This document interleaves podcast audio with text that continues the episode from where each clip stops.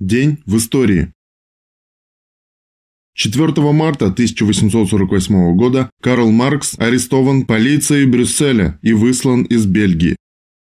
В этот же день 1874 года родился Михаил Федорович Владимирский, большевик, участник двух российских революций, советский государственный и партийный деятель, нарком здравоохранения РСФСР, председатель ЦРК ВКПБ.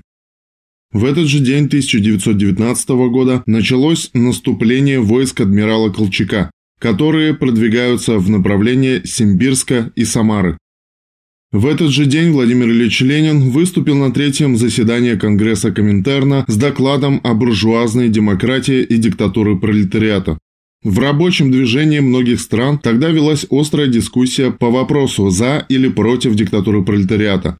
Поэтому огромное значение приобрело разъяснение существа буржуазной демократии как демократии для меньшинства и необходимости установления новой пролетарской демократии демократии для большинства на основе свержения капиталистического ига и подавления сопротивления эксплуататорских классов.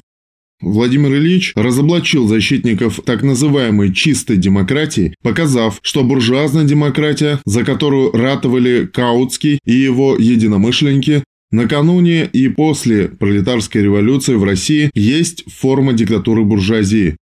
Между тем, диктатура пролетариата, принявшая в России форму советской власти, носит, указывал Ленин, подлинно народный демократический характер. Ее сущность, цитата, состоит в том, что постоянной и единственной основой всей государственной власти, всего государственного аппарата, является массовая организация именно тех классов, которые были угнетены капитализмом. Конец цитаты.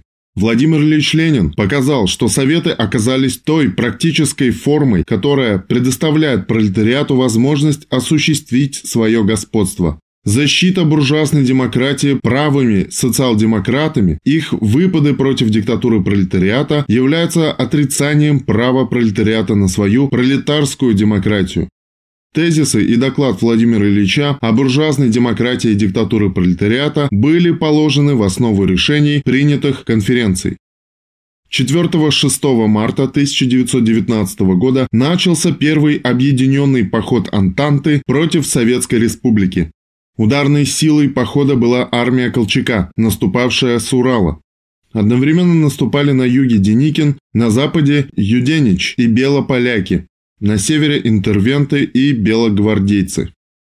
В этот же день 1923 года «Правде» опубликована статья Владимира Ильича Ленина «Лучше меньше, да лучше».